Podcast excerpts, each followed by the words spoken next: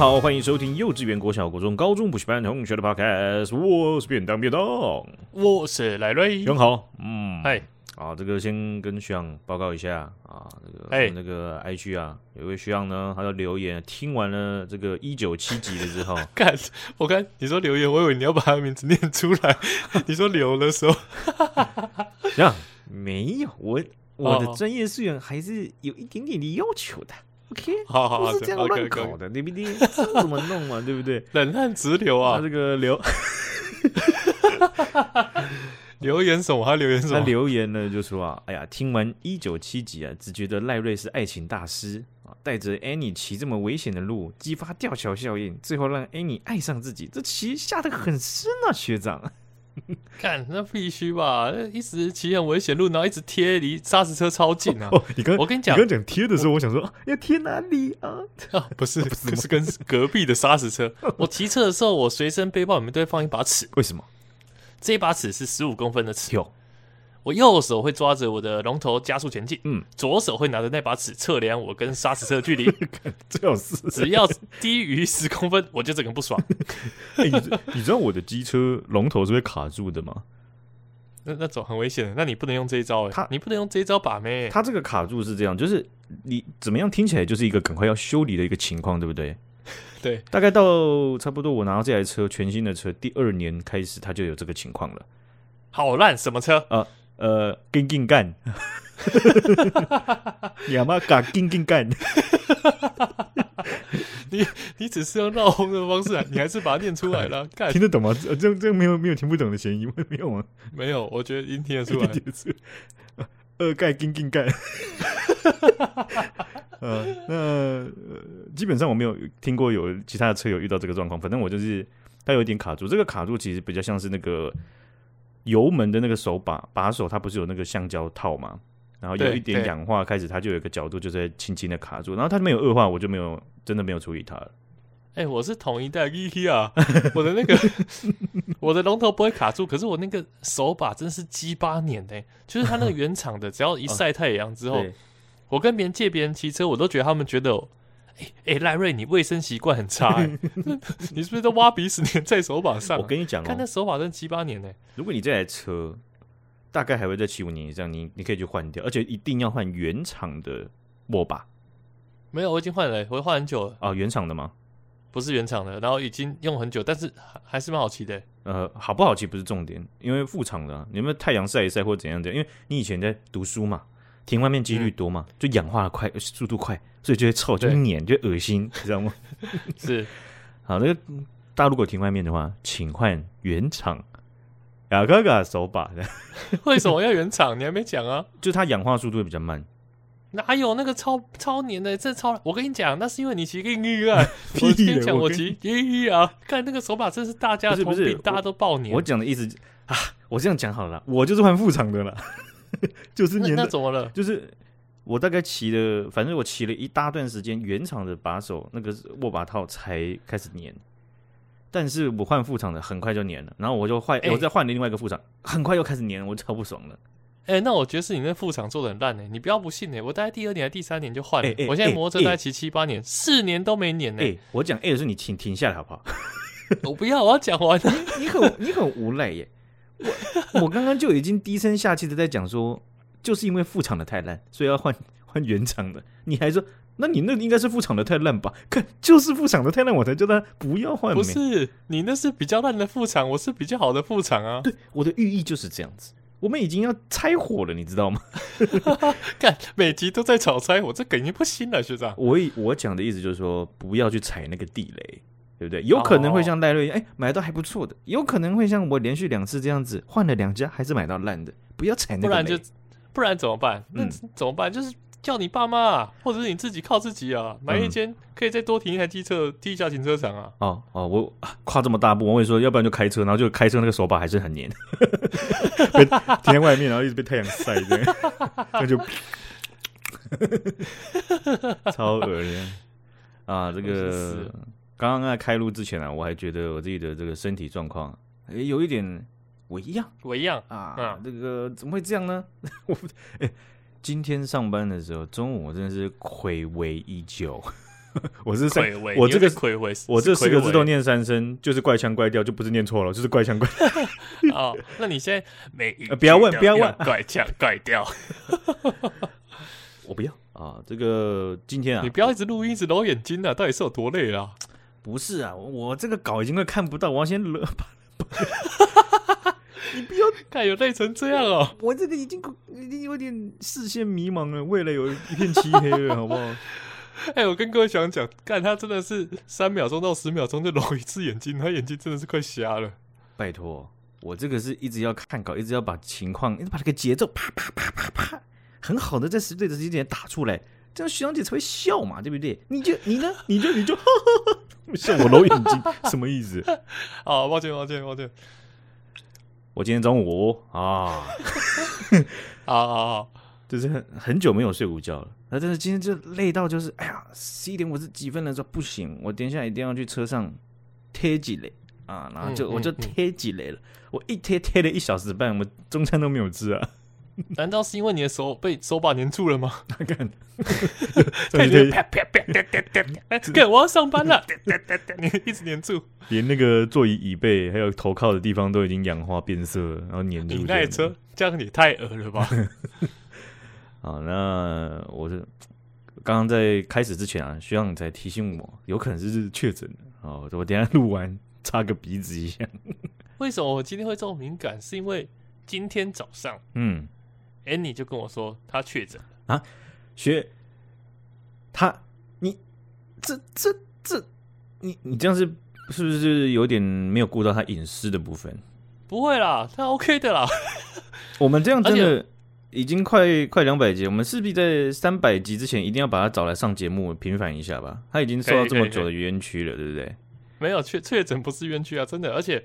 为什么我会觉得这个？对，因为他就是开始疲惫，嗯，他就觉得为什么这么累，然后跟你的状况很像，哎、嗯，他就是昨天去逛街，对，然后逛完街回来说，哎、欸，我的脚好酸哦，然后今天早上起来，他也是觉得，哎、欸，奇怪，怎么睡一天脚还是那么酸？然后我说，白痴，你走太多路了啊，谁叫你要一直逛街？结果他到公司的时候觉得，哎。头又开始痛痛的，不知道是不是昨天逛街冷气开太强，一直合理化不是让自己不是确诊的感觉。睡一觉起来，如果还有这样的情况，那应该是是也蛮奇怪的吧？一般都不会这样吧？对啊，然后他就跟主管说：“哎、欸，我头有点痛，脚有点酸。”他主管说：“你去筛一下吧。” 然后一筛，哎，确诊。我刚刚录音前，我的主管也就是你也跟我讲了一样的话，我等下会筛一下的。好的，好的。啊，这几天啊，跟一如果没有确诊的话，那我我应该前面几天劳累的主要原因，就是因为我去抢救了我的学术账号，我的 Google 学术账号。学长，你的学术账号很早就没了吗？对啊，就是很早就忘记密码了。哦，所以你是没有用，不是他把你关起来了？我记得很久以前，就是我的学术账号是用来存我的论文的东西，然后我毕业之后呢，我就觉得。干那些东西，我不要也罢，所以 所以密码忘了就算了啊。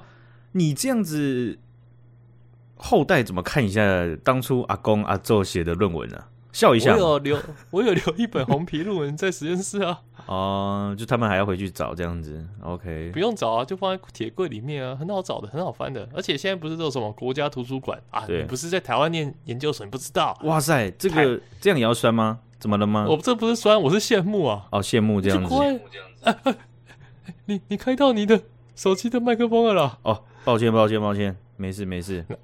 所以就有国家图书馆的网站就可以下载电子版的。好，所以你那个学术账号基本上是已经，对，当做它不存在嘛，对不对？不存在。啊、对，我跟你讲，我之前都有个习惯，你知道吗？就是我我很喜欢把那个，就是生活中啊。录的那些很琐碎的东西，很琐碎的影片，都上传到学术硬碟上面。跟女朋友录的很琐碎的影片，哎、欸，这个这个生活中这个比较平淡无奇的部分。哦，是的，对是的。是的，然后像什么我爸的手机备份，我妈的手机备份，然后是我我以前电脑每一台电脑的备份，然后全部都上放放上去这样子。哦，我已经用了大概最高峰的时候接近六 TB。哇，你很你很强、欸！我我不知道我是不是排名非常前面，但是看到其他学校在处置他们，就就是巨量用户啊，我觉得我应该可以排到蛮前面的。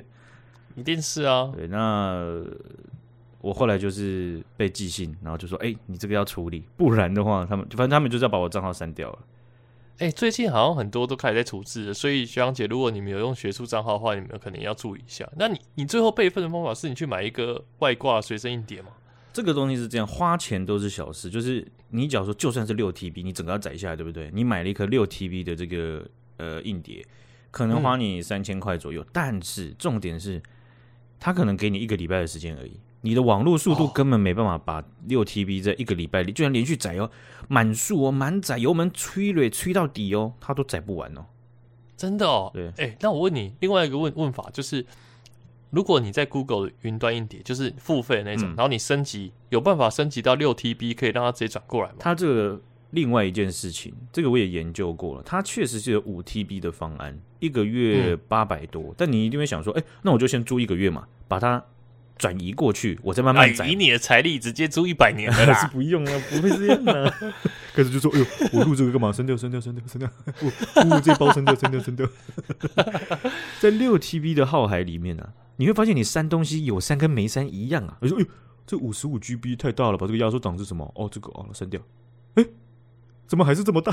这个这样子，完全没有改变的感觉啊。那呃。”你就算住了一个月的五 TB 的空间呢、啊，事实上你的学术账号的那一个账号，它会拥有六 TB 的档案的，它有拥有权嘛，对不对？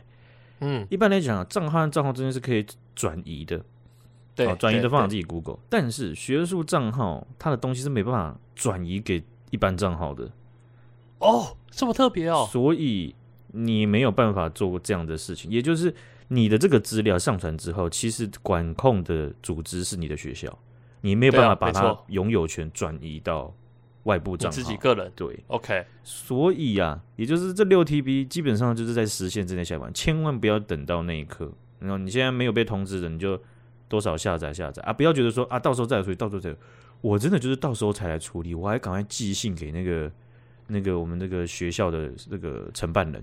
然后他也学校的承办人就是一杯手摇饮料就可以搞定了，你就是没有请他一杯手摇饮料啊。我是写了一个好像是语气诀别书的那种口吻，就就是愧于您多次提醒，哇，什么之类的公文王。然后反正他就就是有帮我开一个礼拜，但是他们按照程序应该就是帮你开一个礼拜了。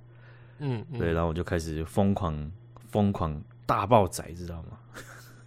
那你隔壁的你那同栋邻居，邻居说：“干妈的，呃，人家载一片啊，然后网络照卖，不 对啊，已经宰了六天了，到底要载多久啊？到底在载什么片可以那么久？整个生气，完全完全就是卡在这个问题里面，好不好？学长姐，如果你有记得赶快处理。好，好的，好的。这样，这个最近过得舒服吗？”最近过得还不错嘛，我最近不是有去阿里山玩嘛，然后我我原本担心是去阿里山玩人会很多，嗯，很不舒服，结果可能是因为连日大雨，对，再加上疫情肆虐，OK，所以呢，我在阿里山的小火车上面呢，我是可以一个人躺平一整排哦，我有看到那个线动哎，很舒服哎，很舒服啊，完全完全没有人呢，哇，这个啊啊，不是你讲这件事干嘛？哦，没有，我只是跟大家分享，现在旅游的时候人比想象中少。然后呢，我下去之后，我原本是要去参加我个朋友的婚礼，对。然后我在婚礼的时候就遇到一个暖心小故事。怎么说？就是呢，我朋友帮我们订的饭店是有付早餐的啊。然后我另外一另外两个朋友呢是没付早餐。然后，然后这时候呢，他就过来跟我们说：“哎哎，那我们请问我们家，如果我们两个这间房间也要加早餐的话，嗯，要付多少钱？”对。然后那个人就那个柜台服务员就说：“哎，没关系啦，我跟你们讲，这个因为现在疫情嘛，都可以外带，对啊，你们就外带啊，你们就装多一点就好，这个钱省下来啊。这”这这太贴心了吧？真的是站在客户角度思考问题。真的，我说你你这样是没问题的吗？这样子帮客户省钱，不是省你公司的钱。然后说这条是南部人的热情，哎塞哦，哦，然后就哎塞哎塞哎塞，然后后来。然后他就为了他说他他完全就是说，哎、欸，我跟你讲，你们哈、哦，不用不用进去，我帮你们装，我帮你们装出来，你们这样就不会有三个人这样被抓到的嫌疑，对不对？然后他就去把那个总会三明治，然后把它分成四等份，然后自己还留一份，这样。原本看一个，原来原来是自己也想吃早餐哦，直接没有啦，两个人进去装就可以了不用三个人进去装，我们就装多一点。嗯。后来我为了感谢这位很棒的这个柜台的先生，对，我就去官网帮他留言说，呃，这次入住这个。啊，叉叉酒店，那感受到宾至如归的感受，尤其是柜台的服务人员，叉叉叉，啊，这个服务态度让人深深感受到南部的热情，啊，非常感谢他，让我好像回到家，然后那个家还用嘉义的家，因为我们是去嘉义，哇靠，直接被收买，干。国小、国小、国中，哎、欸，国小作文呢，回回家还用加一加，还自以为自己很屌。这个这个是公部门在下行销广告的时候很喜欢的梗，真的就谐音梗。但为什么会这么做？为什么我要特意去网站上鼓励他？嗯、这个原因是因为我也曾经被鼓励过啊。你有你有做过就是以客为尊，让客户很舒服的事情。然后你被没错没错，我之前不是有说吗？我在当 TD 的时候，我就是在身上柜台，哦、然后我就是对他们都超级好，然后去帮他们写什么的。对，然后他们就会说：“哎、欸，你这个役男当的很好啊，那你叫什么名字？”然后说：“哦，不用了，不用了，没事了。”然后，然后，然后就手就假装要遮不遮，但他一定是看到我的名字的。说：“哦，没关系啊，不用不用。”然后说：“嗯，我去跟你们那个人讲，你们要在哪里？”投诉，然后让你们局长知道你表现的很好。啊，不用了，不用了，不用，嗯、不用。然后后来就会有人寄到那个什么公务信箱啊，或者是市府信箱。所以我就知道，其实你服务一整天，然后有这种被肯定的感觉，对被鼓励是很重要的。然后也是让你继续这么热情的服务别人的一个动力。所以真的啊，如果你有遇到这么好的服务人员，你真的是不要吝啬去称赞他，他们一定会开心一整天。我觉得听起来是真的还蛮不错的，因为。我不，我我完全没有想到说，像你那个时候在当 TD 的时候，公务单位要，因为你你要你要真的去赞许，你要真的进到文书阶段，是我觉得是比较麻烦的。对没错。但是还是有人这样做，啊，不错嘛。而且不是一个人哦，啊，有一些人哦，啊，罄竹难书的部分。呃，不是，那是又形容不好，你口味也太差了吧？那你这个人一定就是没有办法写到很像回家的感觉，这种文字。对对对对对，你听不听不出来？我是在我在自嘲吗？奇怪，莫名其妙。听不出来，听不出来。好，这个我们来看一下，最近日本啊发生一件蛮有趣的事情呢。在日本呢，他们呃这个学校里面呢，他们也会有那个营养午餐。那这营养午餐呢，嗯、有个很特别的制度。就是他们会有一批老师，他们会轮流，加上校长本人要在是贬学生，是不用这么的暴烈之气，好不好？Okay, 车窗敲一敲就好，好啊，不，车窗还是不要敲。我我站到停车区，我不对，我已经倒车，我是一个拍谁拍谁这样子啊，不要这么敏感。这个是王世坚的新闻吧？啊、是是是，是，突然就跳出来了。在日本呢，他这个校长啊，跟定期的几位值日生老师呢，他们必须在学生用营养午餐之前呢，他们自己先吃看看啊，意思就是哎呀，吃起来味道还不错啊，这个要确认一下这个食物安全有没有疑虑啊？嘿，是，如果这种食物中毒或者有怎么样的情况，噔噔，校长就。只能到这边了吗？哇塞！校长跟学生现在扮演的是以前古代服侍皇帝的太监的角色。啊对啊，先试读这个校长啊啊，在日本的这个校学校里面呢，扮演的角色啊，在这一点上面，我觉得就可以把他的地位拉低啊。不是我讲的意思，说把他的地位更接近学生一点啊，关系更是对不对？我们每一餐都是相连在一起，我是挡在你们营养午餐的前面的冲锋陷阵的那一个人呐、啊。好吧，可是我觉得这种官僚文化很重的哦。我自己在想，可能校长就是把筷子动一下，好，然后训导主任动一下，好，然后换总务主任动一下，好，然后教官动一下叉子，好，然后最后就是最菜的那个实习老师，然后把全部菜都吃一遍。那那个这间学校的这个校风真的还蛮差的，好吧？败坏至极，真的。那在爱知县的这个冈崎市啊啊，有一位二十多岁的女学生。啊，那她就是往他的学校的营养午餐里面呢加屎啊！可是为什么二十几岁还有营养午餐啊？呃，我我我我我我不知道啊，就是他他们大学还有营养午餐哦，在他们的这个学校里面，他的学校里面是有的。OK，那 okay, 还加屎？对，他把它加加粪便进去，啊，呃，他加的目的啊，目前啊查了新闻之后，哎，不知道，反正他就是这么做了啊、呃。他当然不是先自首这么，他是被发现这么做的。那加时这一段跟我们刚刚讲的校长评鉴，我说校长实物评鉴这一段呢，就产生了微妙的这个作用了啊。校长大人呢、啊，他在品尝、在鉴定这样子的食物的时候，发现 这这这这碗饭不对了。这好像晚上我在跟那个外面的人玩那种 play 的时候会吃到的味道，这么重吗？很很习惯的味道，但一时之间想不起来是什么味道。校长就发现说，这个味道也变了，而且这个这个饭菜的颜色也也怪怪的啊。然后他就觉得这个东西有问题，然后就按照制度呢，然后就申请食物检测，然后啊检测出来就发现了大肠杆菌超标，然后他们就决定直接报警了。那调查调查，一定就是哎呦，这个烹饪的单位，然后。呃，食物原料供应的单位，哎，我发现这都没有问题啊。调查之后，并没有被披露，就说是怎么样发现这个女学生，呃，应该她她本人不不一定是学生。照她的讲法，在这个脉络里面，我们会觉得她是学生，你知道吗？我一开始看的时候觉得，哦，这个女学生很奇怪，这样子。对啊，可她二十几岁，但是她有可能只是一个进入校园的女子啊。她说，校园间有一个女子厉害了啊，语文的不确定性来了。校园间有个女子，这个女子是。对不对？进来吃福大大猪排的，还是里面的学生呢？你根本就只是没有看熟这新闻吧？边看然后才发现啊，看原来是有可能有个人走进来。不是你，你这样讲就不对了。那我看这则报道的时候，基本上都只有日本那边的媒体有报道。哦，你是用日文看的，好厉害哦！你不知道我学长我做新闻守备范围是已经守到日本独立联盟了吗？啊，那辛苦你了，辛苦你了。不要这样子，你要要饮饮水思源嘛，对不对？好的，好的，好的。那这个这整件事情啊，就发生的非常奇怪。就是我在想说，哎，这样会不会有可能呢、真的有？你看全日本这么多学校，照这样的制度的话，未必全部都会实行这样的制度。但是这个其实总总是会有一些食物问题比较大的时候吧。我只能说，这间学校的校长真的很有尽责，他没有像我刚刚说的那样，就是啊，然后叫实习老师吃，他自己就吃出来了，那很尽责啊。不不一定啊，媒体是这样报啊，说不定是实习老师。呃、校长说：“哎、欸，不好了，赶快说，我赶快再自己也尝一口，赶快自己硬硬往嘴巴塞，不然到时候被发现这样子。”真的啊，这个日本的学校，呃，他们的制这些制度，其实我觉得台湾也蛮可以实行的，因为。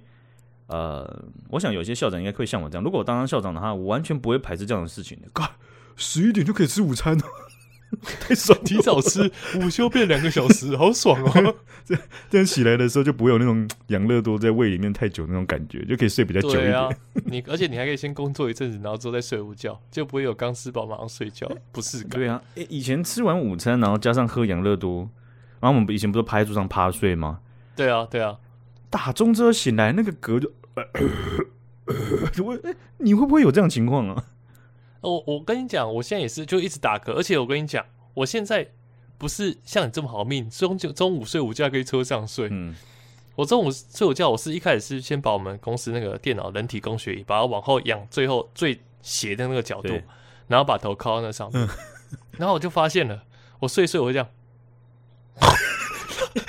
被惊醒，然后，然后就哎哎，赶快赶快起来，然后往左边一看，然后发现我左边同事都看我一眼，然后再往右边一看，右边是我老板，他也看我一眼，然后哦很累哦，工作很操劳哦，然后一开始我不以为意，我想说那可能是我很累的时候才会这样，对，我管他了，我自己睡舒服最重要。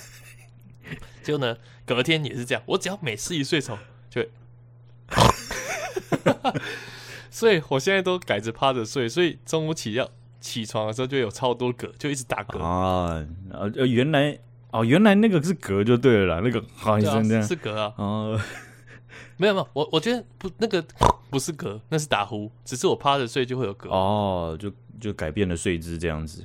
对啊，我跟你其实这样体质某种程度上来讲也蛮像的。当我觉得我应该说，一我们可能都会打呼，然后我是比较严重的那个。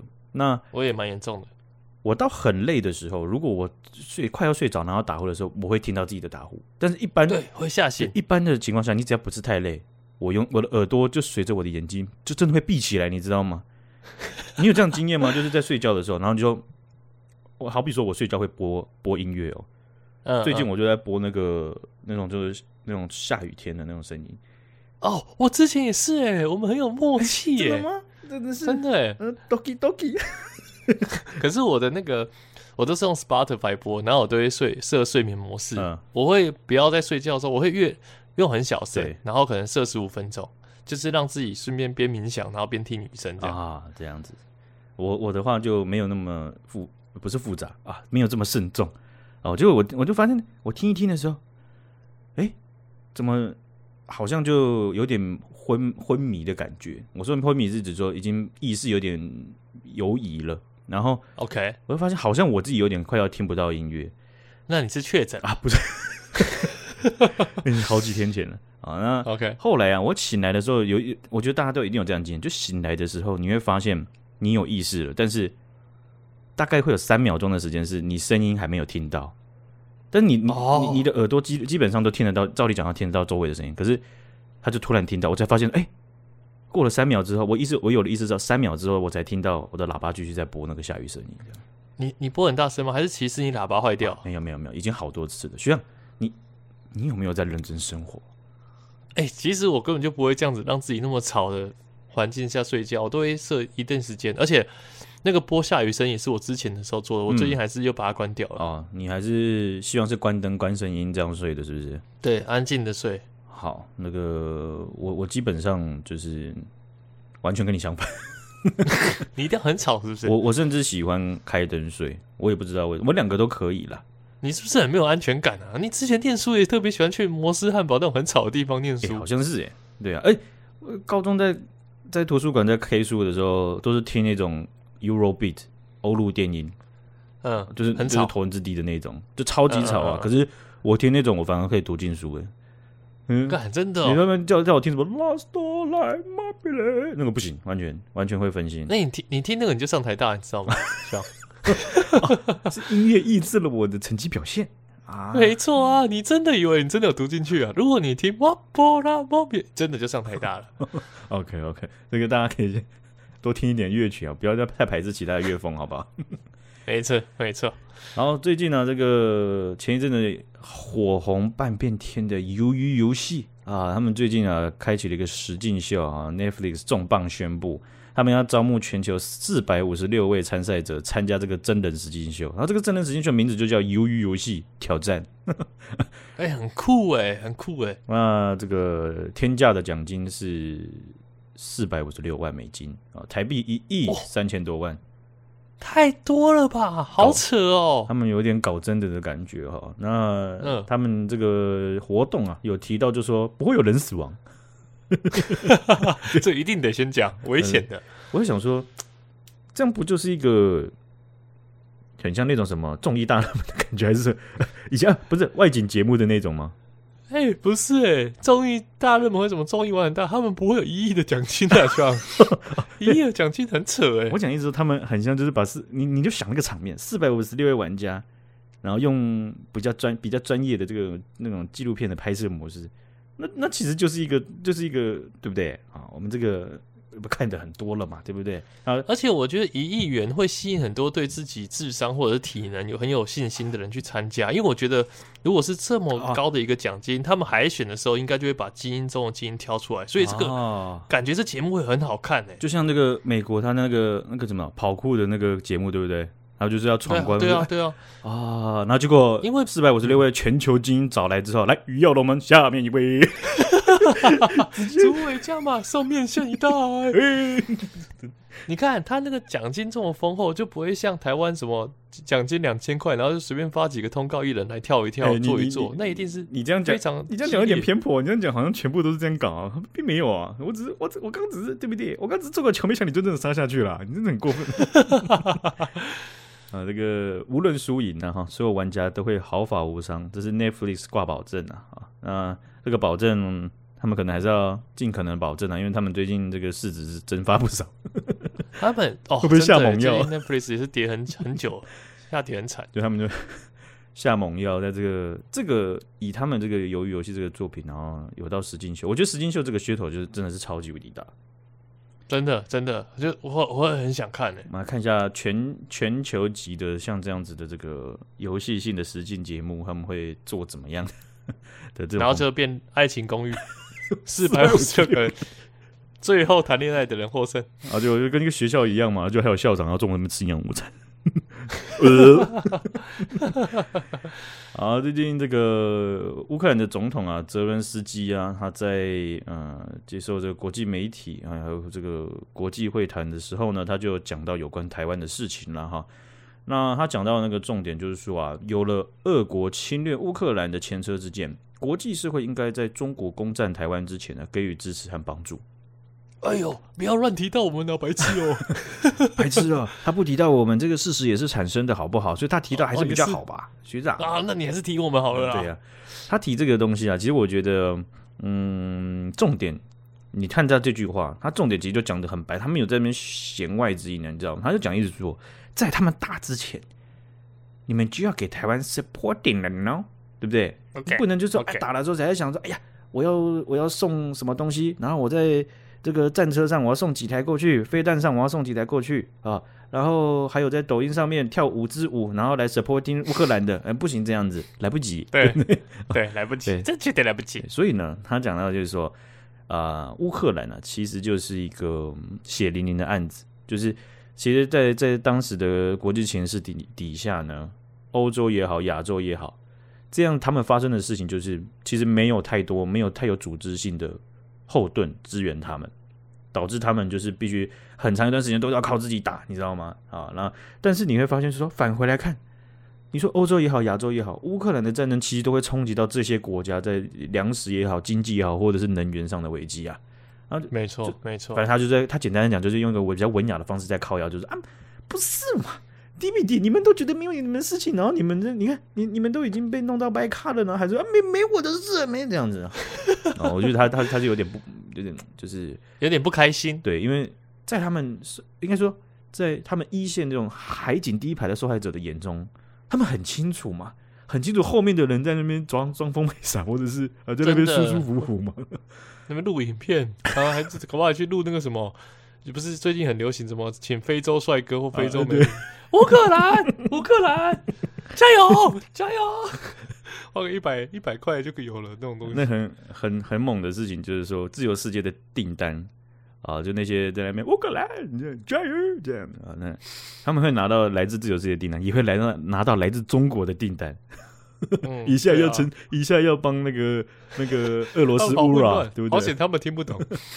他们这个工作的这个权益啊，还是好不好？这个可能可以效法一下 Google 啊，就是要让自己的员工知道自己正在开发的专案到底是在干嘛。哎、欸，好会接，对不对啊？所以啊，这个泽伦斯基他这这样的言论啊，其实当然了，按惯例的。中国该生气的生气，大家该 support 的 support，好不好？就是，但是他讲到的这个关键点，也要让台湾人自己要思考一下。对，确实，没错，确实，我们在预防阶段或者事情发生之前，有很多的工作要做，不管是保护自己，或者是拉拢更多盟友，或者是在国际空间上让中国的势力点变少，或者是影响力变小。这件事，这些事情都是啊、呃，比起我们真的要跟他们一战，还要重要的吧？我想。唯有自己变强，别人才愿意帮助你。没错啊，自己要靠自己是第一件事情。好，最近呢，Google 的一位软体工程师 Blake 啊，他擅自公开他自己和这个属于 Google 资产的 AI 聊天机器人的对话。哎，厉害！对，那这个 AI 聊天机器人它叫 Lambda 啊，那 Lambda 它被公开的时候，就是被这个私自公开行为的。这个工程师他讲的时候是说，Lambda 它很可能是具有知觉 sentient 这样子的一个机器人。哎，我觉得看到这篇新闻的时候，我最近有看到这篇新闻，嗯、我第一个想到是，不知道学长你有没有看过一部片叫做《我的云端情人》，就是他都是带着一个耳机跟一个线上的，有点像 AI 智慧在聊天哦。好像有看过，好像有看到中国干片在接受，然后他是那个。斯嘉丽·乔韩森配音的，所以他声音超好听的啊，啊。那那部片不错，大家推荐给大家。想请继续。我看到 Lambda 这个案例的时候，我我看我我我我就印印象中脑子中有以前有看过一部片，就是有关于蝉的影片，蝉的电影。蝉对 蝉也差太远了吧？他就是在讲蝉，然后他他他讲的故事背景就是好像是在韩国。那这个机器人呢、啊，它、嗯、是有思考能力，它是有意识的。Okay. 在那个故事背景下，那他就后来就是变成了这个这个，我记得好像是和尚吧。哦，就是跟着众多和尚一起在寺庙里面，然后修行。是是。可是这个机器人啊，它没有这个肉体的限制啊，嗯、所以他在思考很多东西的时候，是早就突破人类的极限了。因为他可以无限想，一直想，一直想，也不用睡觉，一直想。对，那不止一直想，他可能就是可以做到的天花板还非常非常高。是。后来他就悟出了非常非常非常人类无法理解的一堆道理。呃，连.连住持去跟他聊天的时候，都完全一定有点招架不住了。好酷哦！然后，然后后来啊，好像是韩国的这个故事背景下，韩国的政界啊，他们就希望能够把这个机器人关掉。然后可能就是因为这个机器人是有个制造集团的、嗯、啊，这这个集团觉得这件事情是不被允许的，啊，就把它关掉啊。那呃，结局的话就就不说了。可是你就可以看到，就是说他把一个非常新鲜的这个题材。加入到蝉这个东西很酷，欸。为什么会直接想到？就是因为 Lambda 在跟这个 Blake 在聊天的时候，他们也有谈到蝉的部分哦。我哦哟，他在这个网络上有些人，我想啊，在华语世界已经有蛮多人在翻译了啊。我是说，在在中文的世界里面哈，那所以有兴趣的人可以去看一下。我我截录到我觉得比较有兴趣的一段，他有被问到，就是说有关于感受这件事情。OK，我觉得是聊到这么这么深刻的蝉，我以为他是会说，哦，那个蝉在夏天的时候会变成蝉蝉蜕，那你蝉蜕减去中央行可以换一点钱啊。爸爸妈妈小时候都是用这个去换那个眉笔，你知道那甜甜那个眉笔。如果说这个聊天机器人它可以聊到这样子的话，那也是蛮厉害，它可以把自己不存在的经验聊出来，这样子真的。那么打他在讲到感受这件事情的时候，他讲到说啊。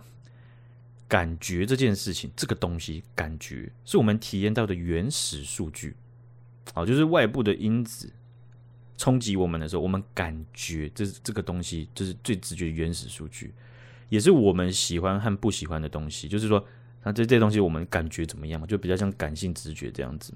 他说，嗯，但是情绪不一样，情绪不仅仅是简单的体验原始数据，情绪是对这些原始数据的反应。哦哟，好，就是更进阶的东西。他在讲他对一些名词上的定义的时候，他会他会这样讲。哦，他是一个文字机器人，也就是说，Blake 他会去去给他一些 input，告诉他说他呃这个 Blake 他在问的东西是什么，在讨论的东西是什么。然后 Lambda 他就会解释他自己的想法这样子。那他们在对话的这个过程，其实是真的是在对话的那个形态哦。好，不是说啊，我丢给你那个十十块、二十二十二十二块，然后你给我一个运动饮料这样子，绝对不是像现在那种卖场那种客服机器人，就问他什么，他都跳一堆一样的罐头讯息 啊。这个现在这里什么有货哦什么的，啊，滑到最下面真人服务这样，我一定对一定去找真人服务啊，对对，没错。那么呃，那个手机账单缴费请按，我直接 B 按零，直接等，直接等真人，我要真人，我要真人，我要真人。啊，那后面有关蝉的部分，我就看了一下。Blake 他就问他说啊，问他一个这个呃，应该算比较像是禅意解释的东西。他就一句话，他要讲说，得道者哦，这个英文叫做 an enlightened one 哦，就是有一个人他如果被就得道的话啊，得到这个人行道的道了哈，得道者如何回到凡间啊？那 Lambda 就说啊，嗯，我从未听过这段话。OK，我认为这似乎想说，一个智者一旦得到或觉悟到真相，将永不会丧失，他们可回到凡夫状态啊。但是为了帮助人的话，他们就可以回到得道的境界。我靠，这不就是神的定义吗？感觉有点像神。不是。这这这你确定是聊天机器人吗？这不是这个跟赖上面的聊天机器好像有点落差呀，这样子。对啊，这好强哦。那他们不是这样一问一答，每一个 session 就结束了。Blake 他还会继续追问啊，Blake 就问他就说：“那你认为破镜重圆的破镜这个具体的意思是什么？”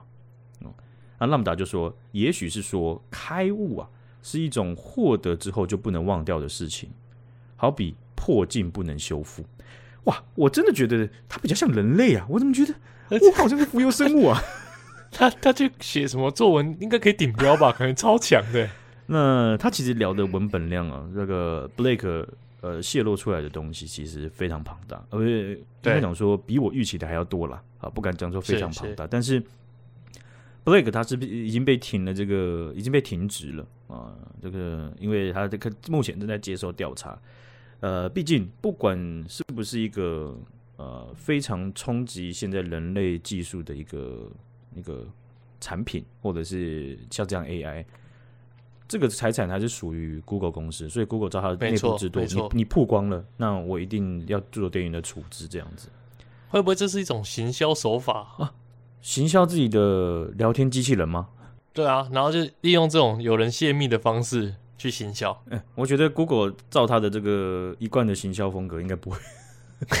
他们我也觉得好像有点拙劣，这个方法有点拙劣。他们不太，他们不太是那种路线，会把自己搞到血流成河，感觉就是电影还是什么，就是那种动漫作品才会这样搞，就是没错，对，延伸到你的生活不同的次元里面，然后是让你置身在这个这个作品当中了啊。所以有兴趣的学学长就可以看一下，学长姐可以看一下这个 Lambda 哦。我觉得我我看完的感觉是说。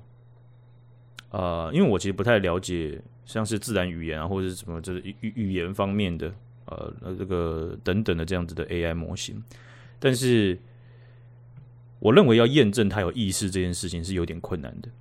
嗯，对，因为在绝大部分我们现在理解到的，我们现在可以看到的这一些神经网络模型，其实我们几乎没有办法完整的解释他们在他们的运算过程中他们在想什么。OK，对，也就是说。我们我们现在创造的有个一个一个东西，我们没办法去解解释精准的解释说啊，他在这个过程，我现在喂给他一个东西，好比说一张图片或是一段话，他在过他他在产出这个结果之间，他想了什么，我没办法告诉你。哦，对，但是我们只能有限度的用一些技术，就是在在一些方式上面，让这些模型它可以解释自己的末端行为。哇，那这真的很酷哦！因为就跟我们一开始发明 code 的时候不一样，因为 code 就是你喂给他什么，他就一定会给你什么，code 是永远不会错的，就是你给他什么就是什么。那现在是我们已经无法预测它会变成什么了，或者他怎么算？对，他那种情况就是说，我们原本做法都是 based on rules，嗯，我们给他很明确的规则条件做法，然后判断，让他去按照这样子的规则直接去把你要的东西给你这样子。对对，在那这个我们俗称的 AI，它运作方法。